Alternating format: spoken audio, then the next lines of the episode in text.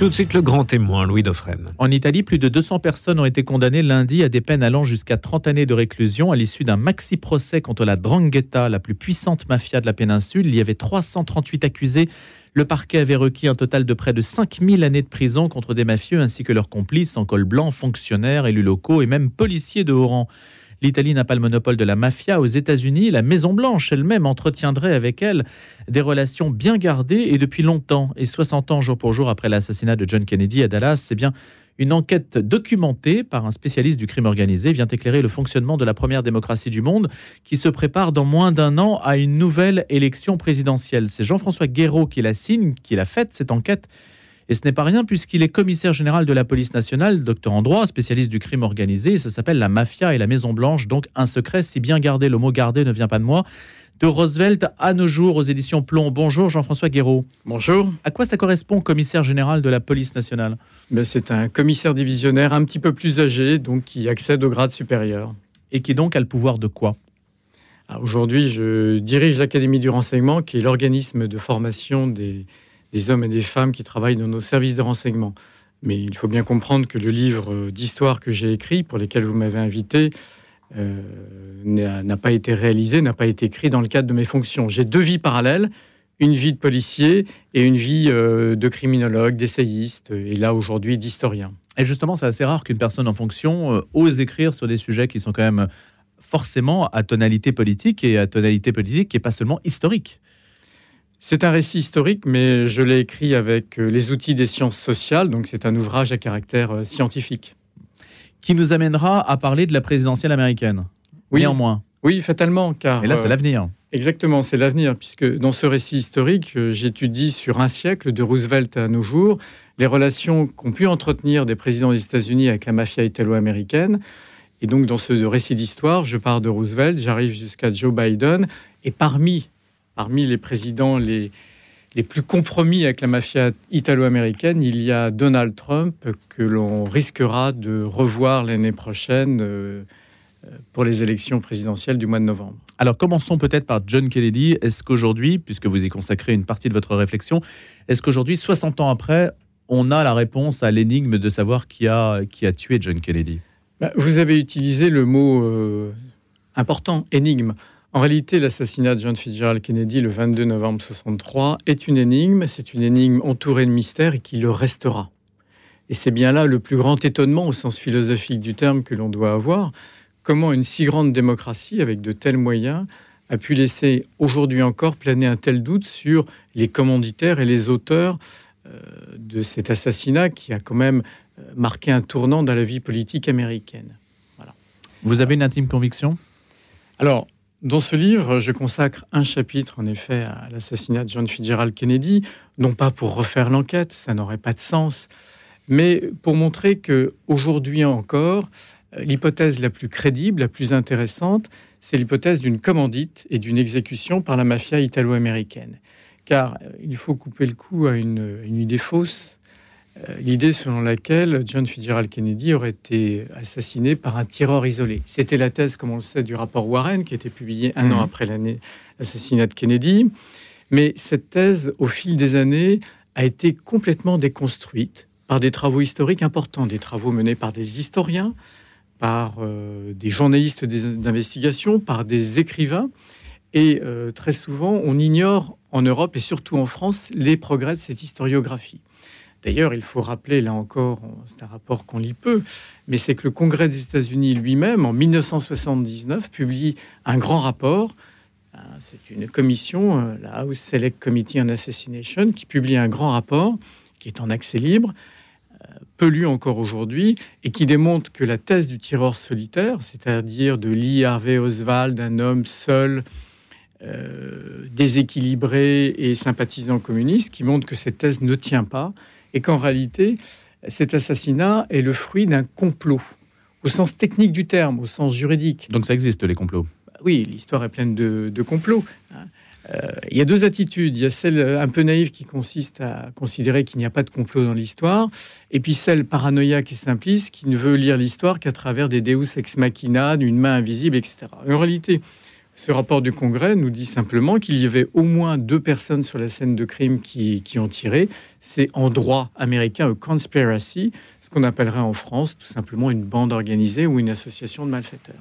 Et donc il y a des progrès historiographiques considérables qui ont été faits, qui sont très méconnus.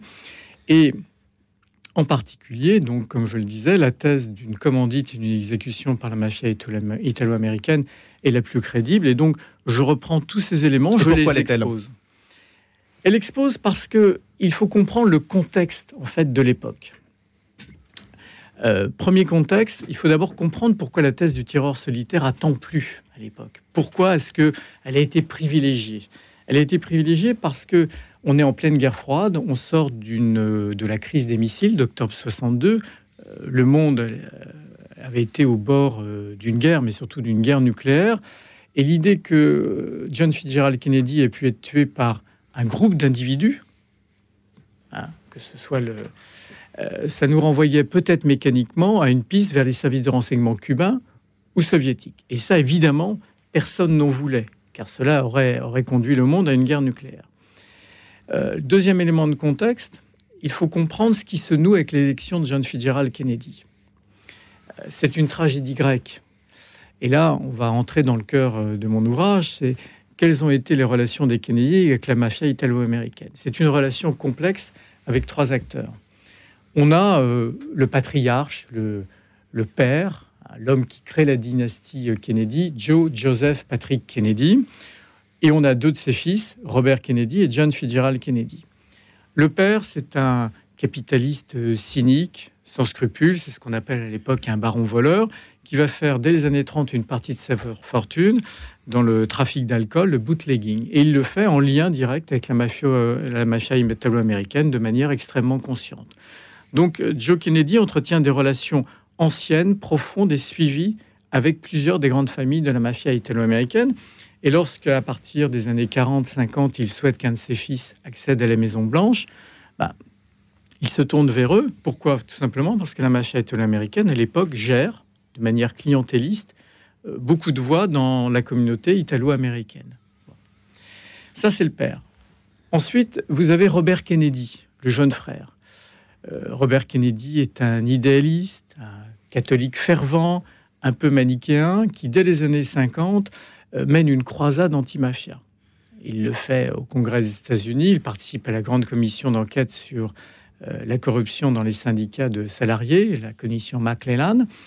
Et Robert Kennedy, qui est un homme sincère, euh, a la conviction fondée, de mon point de vue, que la démocratie américaine était en grand danger du fait de la pénétration dans le tissu économique et social de la mafia italo-américaine. La mafia avait pris le contrôle des plus grands syndicats de salariés du pays, en particulier du syndicat des Teamsters. Et puis il y a John, John Fitzgerald, qui est un homme intelligent, brillant, mais c'est un jouisseur et euh, qui se montre très imprudent dans ses relations sociales à Las Vegas et Hollywood, et qui se place dans une situation de grande vulnérabilité vis-à-vis de la mafia. John Fitzgerald Kennedy est élu en novembre 1960, il prend, la Maison Blanche en février 61, et là, une de ses premières décisions, qui a un sens historique profond, qui est un tournant, euh, consiste à nommer son frère Robert ministre de la Justice. Robert qui est le pire ennemi de la mafia. Alors même que, de manière très explicite, le père, Joseph Patrick Kennedy, avait passé un pacte avec le diable, avec la mafia italo-américaine, pacte très simple, très clair, vous m'aidez à mobiliser des voix pour faire élire mon fils John, mais en retour, on vous laissera tranquille. La mafia italo-américaine vivait dans une très grande impunité depuis les années 30. Il fallait que ce pacte perdure. Mais en nommant Robert, le pire ennemi de, des familles de la mafia italo-américaine, c'est une première erreur, c'est le faux pas. C'est le faux pas, c'est la trahison. C'est la trahison. Les familles ont le sentiment et même la certitude d'être trahies, et ils l'ont d'autant plus quand ils voient les premiers pas de Robert Kennedy. Robert Kennedy est un homme très intelligent qui immédiatement va engager euh, une bataille, on peut même dire une vraie guerre contre la mafia italo-américaine, en révolutionnant les méthodes d'action contre cette mafia, et très rapidement, il a des résultats.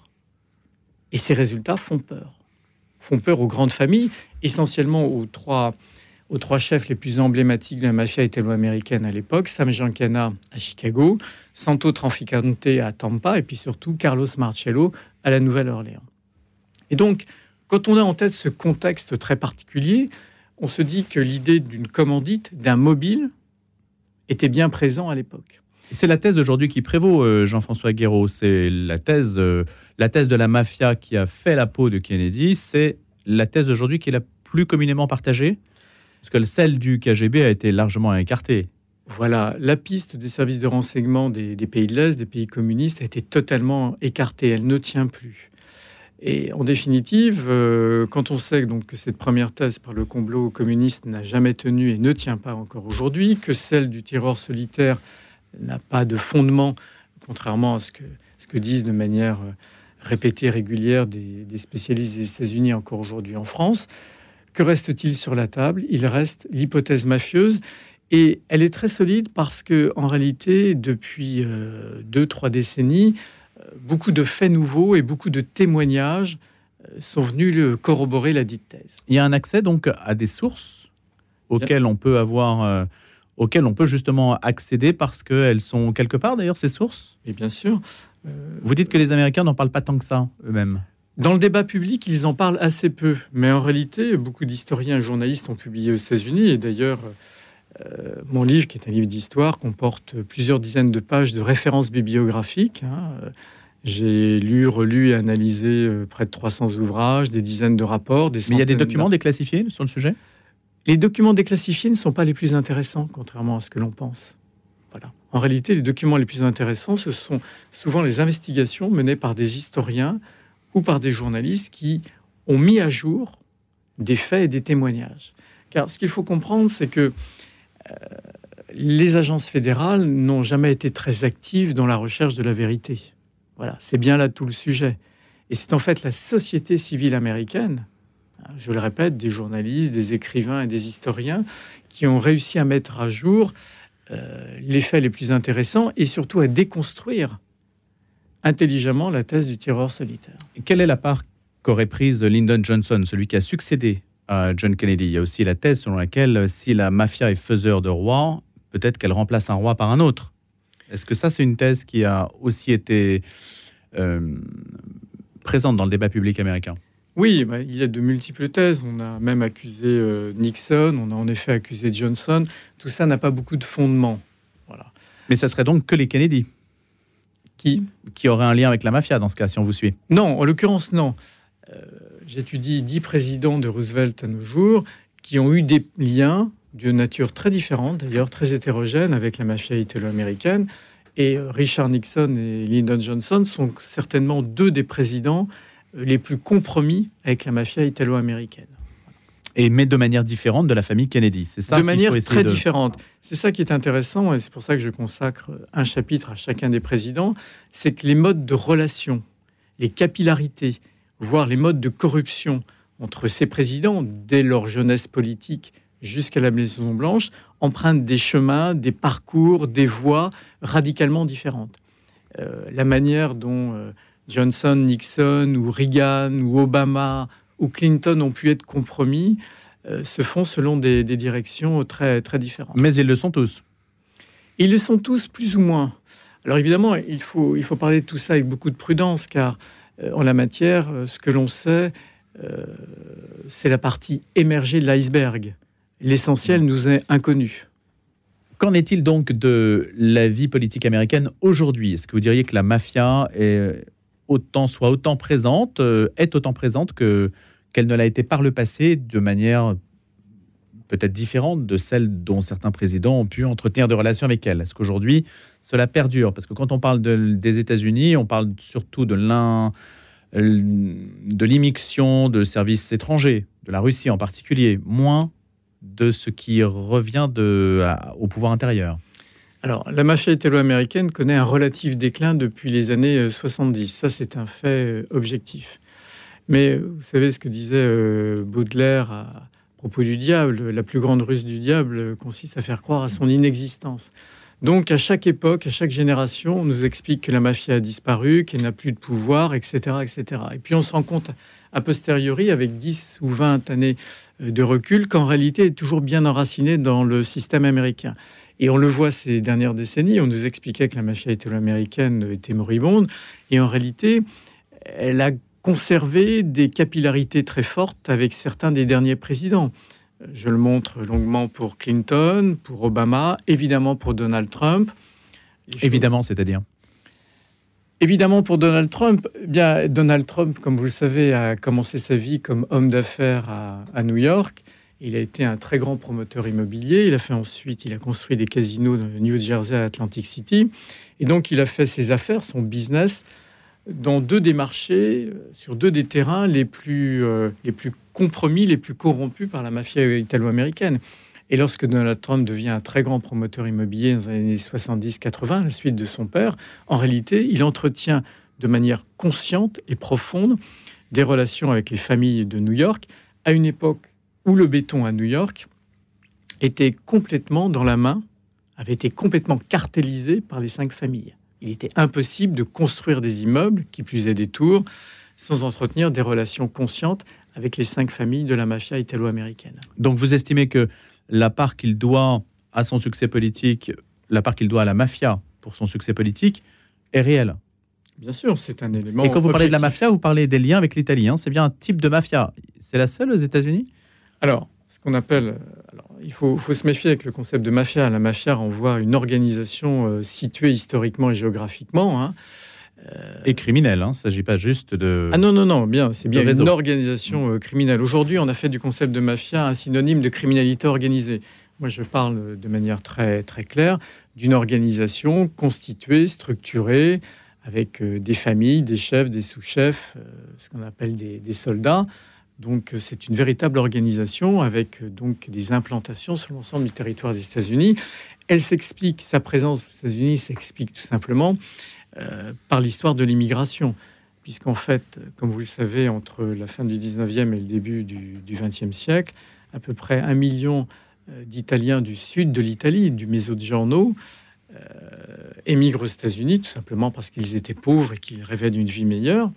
Mais dans cette vague de migration, les migrants vont amener avec eux, et malgré eux, un terreau, une anthropologie mafieuse qui va permettre donc une minorité d'Italiens euh, qui vont s'installer sur la côte est des États-Unis et en Louisiane, à la Nouvelle-Orléans, euh, de faire renaître la mafia italienne, la mafia sicilienne.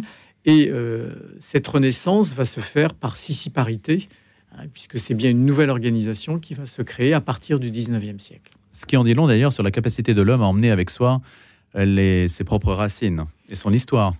Toujours. Et à les perpétuer ailleurs. Toujours, exactement. Il y avait une illusion anthropologique selon laquelle les organisations criminelles ne pouvaient pas euh, survivre ou faire renaître leur biotope et leur réalité criminelle loin de leur euh, territoire d'origine. Donc là, on a un démenti. On a un démenti formel. Jean-François Guéraud, est-ce que Donald Trump pourrait passer donc des jours, des jours en prison au moment de sa campagne électorale? Ça, on le, verra. Hein. La justice américaine. Euh, et au nom de quoi, en fait? Alors en fait, comme vous le savez, Donald Trump est poursuivi pour tout un tas de, fraudes, fraude électorale, fraude fiscale. On verra si la justice électorale, si la justice américaine passe, ce qui est tout à fait possible, puisque l'Amérique est un, est un pays tout à fait étrange. C'est un pays du droit. Voilà, ce qui n'est pas exactement le cas de la France, pas toujours. Euh, mais c'est un pays du droit qui parfois sait, faire tomber le coup près, y compris contre les plus, les plus puissants. Euh, Joe Biden lui-même, euh, avec les histoires euh, compliquées de son fils, Hunter Biden, est aussi dans une situation délicate, pourrait-on dire. Alors on parle beaucoup en effet de, son fils, Hunter Biden, pour ses relations d'affaires douteuses avec l'Ukraine et la Chine, mais ce qui est beaucoup moins connu, et je le, je le raconte dans mon livre, c'est qu'il a entretenu des relations avec un certain nombre d'associés, au sens technique du terme, d'associés de la mafia italo-américaine, et euh, sur des affaires euh, d'une très grande gravité. Donc ça n'est pas neutre. Lesquelles? En l'occurrence, il s'agissait d'une affaire très complexe euh, de prédation sur une tribu, une tribu indienne. Et, donc, Hunter Biden s'était associé avec un membre de la mafia italo-américaine dans une logique, oui, comme je le disais, de, de pure prédation. Ce qu'il faut voir, c'est que au-delà de Hunter, les origines de la carrière même de Joe Biden, que je raconte un petit peu, peuvent parfois questionner. Joe Biden a été élu dès les années 70 euh, sénateur et euh, avec le soutien du syndicat des Teamsters, des, camionneurs, qui est depuis les années 50 le syndicat le plus corrompu par la mafia italo-américaine. Voilà. On sait très peu de choses sur tout cela, mais euh, il y a malgré tout une petite interrogation. Et qu'est-ce que cela dit de l'exercice du pouvoir? On va en parler tout à l'heure avec notre autre invité, mais qu'est-ce que cela dit en fait de la, de la réalité euh, sociologique américaine? Les Américains sont prêts à passer dessus, à voter pour des personnes dont euh, on sait qu'ils ont des liens avec des organisations criminelles. Ça ne ça n'empêche pas d'accéder au pouvoir, mine de rien. il ne faut pas se montrer trop sévère à l'égard des électeurs américains. Le, niveau de conscience qu'ils peuvent avoir historiquement des liens de leur futur président avec la mafia italo-américaine, ce niveau de conscience et de connaissance n'est pas forcément très élevé. Mais l'info circule aujourd'hui. Oui, mais plus ou moins euh, et de manière rétrospective. Euh, le livre que j'ai écrit sur les relations entre, donc, entre la mafia et les présidents euh, n'a pas été écrit aux États-Unis. Hein. C'est un livre unique, il est inédit. Voilà, c'est un, c'est un effet de loupe, c'est un concentré, mais tout le monde n'a pas forcément une claire connaissance de tout cela. Mais est-ce que même en France, ça empêche un président d'être élu, sachant qu'il a telle ou telle casserole? Ça n'a jamais empêché, en fait, un, un électeur de voter pour lui. Les, les, les ressorts du vote se font ailleurs. Probablement, peu importe, mais cela ne doit pas empêcher un travail d'historien. Et le caractère mafieux de, de la vie politique, est-ce qu'il est structurel? Est-ce qu'il est culturel? Est-ce que finalement on peut ramener toute forme de société à des intérêts plus ou moins mafieux à un moment ou à un autre? Si on regarde l'Afrique, si on regarde l'Asie, si on regarde toute culture, on peut se dire qu'il y a un moment ou un autre des personnes qui ont plus de pouvoir que d'autres et qui imposent. Oui, vous avez raison. Rien n'est jamais parfait. Voilà. Et en particulier nos démocraties. Euh, malgré tout, ça signifie, enfin, malgré tout, euh, on doit avoir un, devoir de, lucidité, éviter de s'aveugler. Rien n'est jamais parfait, mais il faut quand même être conscient du fait que dans le monde contemporain, les questions de corruption et de criminalité organisée sont des questions absolument centrales. La plupart des grands pays, évidemment les, pays autoritaires, sont corrompus par le crime, et euh, ce danger guette y compris les démocraties. C'est ce qu'avait très bien compris Robert Kennedy dans les années 50-60.